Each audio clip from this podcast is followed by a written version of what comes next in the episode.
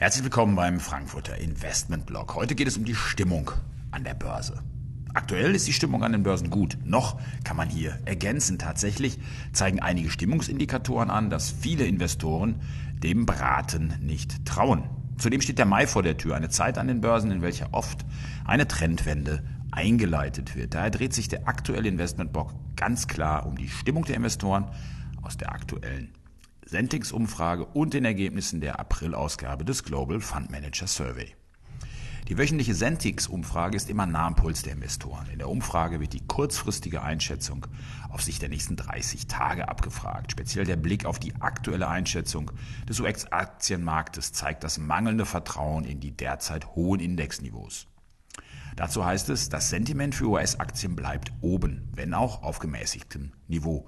Nach dem Euphoriehoch vor zwei Wochen entsteht nun langsam eine Divergenz zwischen Sentiment und Aktienkursen. Dies ist also typisch für eine Bildung von Höchstkursen und dokumentiert eine schrittweise Erosion des Bullencamps, heißt es zum US-Aktienmarkt in der aktuellen Sentix-Analyse. Gleichzeitig bleibt der längerfristige Blick auf den US-Aktienmarkt sehr schwach. Dieser strategische Bias genannte Indikator bezieht sich auf die Marktaussichten der kommenden sechs Monate. In dieser Woche ist er auf den niedrigsten Stand seit Juni 2022 abgesagt. Damit gilt, die Anleger trauen den steigenden Kursen nicht.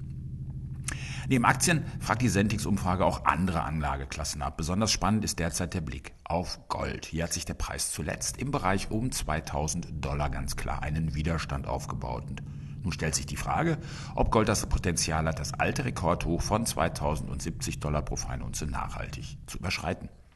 Hier fällt das Urteil der Sentix-Analyse klar aus. Gold dürfte es in den nächsten zwölf Wochen schwer haben. Die charttechnische Hürde bei 2000 Dollar erweist sich als harte Nuss.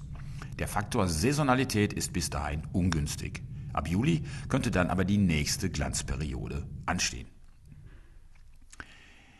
Deutlich weiter gefasst sind die Fragestellungen beim Global Fund Manager Survey der Bank of America. Diese monatliche Umfrage gibt ein grundlegendes Stimmungsbild der globalen Fondsmanager wieder. Ich war bereits zum zweiten Mal Teilnehmer und die Beantwortung der Fragen sowie die Auswertung der Ergebnisse tragen zu meiner aktuellen Einschätzung der Märkte bei.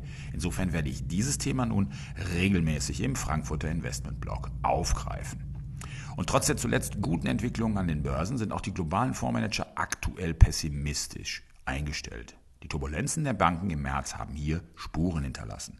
Daher erwarten immerhin 63 Prozent der Fondsmanager eine schwächere wirtschaftliche Entwicklung.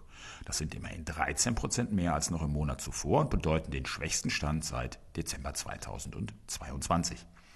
Beim Thema Inflation herrscht hingegen eine klare Meinung vor.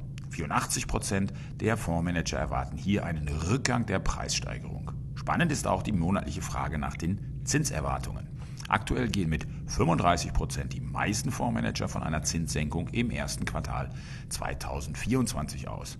28 Prozent erwarten diesen Schritt schon im vierten Quartal 2023 und nur 14 Prozent glauben an eine noch frühere erste Zinssenkung im dritten Quartal des laufenden Jahres, während 10 Prozent die Trendwende bei den Zinsen erst im zweiten Quartal 2024 sehen. In der Konsequenz bedeutet das erst einmal ein Zinsniveau im Bereich um 5% in den USA, wobei in der aktuellen Umfrage nicht geklärt wurde, ob noch weitere Zinserhöhungen realistisch sind.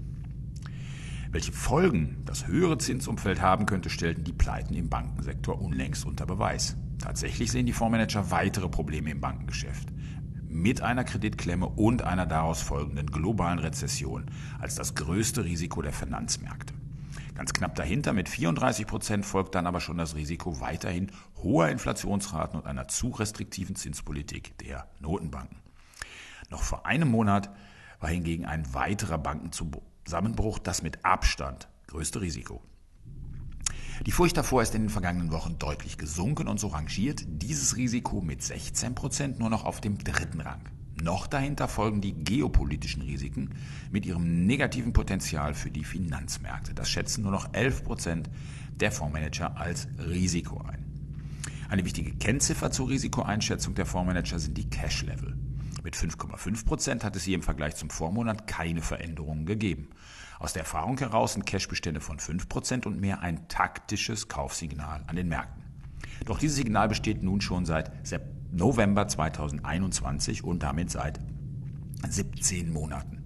Wer zu dem Zeitpunkt in den Markt eingestiegen ist, hat eine schwere Zeit mit deutlichen Verlusten erlebt. Hier ist einmal mal erkennbar, wie schwierig es ist, solche Signale tatsächlich für die Steuerung der Aktienquote einzusetzen.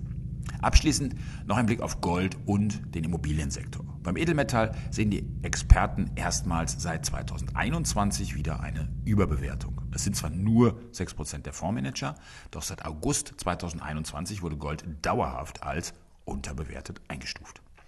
Gleichzeitig sind die Fondsmanager im Immobiliensektor so deutlich untergewichtet wie seit der globalen Finanzkrise 2009 nicht mehr. Die Sorgen vor allem im Bereich der Gewerbeimmobilien belasten den gesamten Sektor weiterhin deutlich, heißt es dazu von Michael Hartnett, dem verantwortlichen Analysten der Bank of America. Insgesamt zeigen beide Umfragen, die Profis bleiben vorsichtig und von einer euphorischen Stimmung an den Börsen sind wir weit entfernt. Das war's mit dem aktuellen Frankfurter Investment Blog. Weitere Infos und Einschätzungen aus unserem Hause natürlich regelmäßig auf shareholdervalue.de.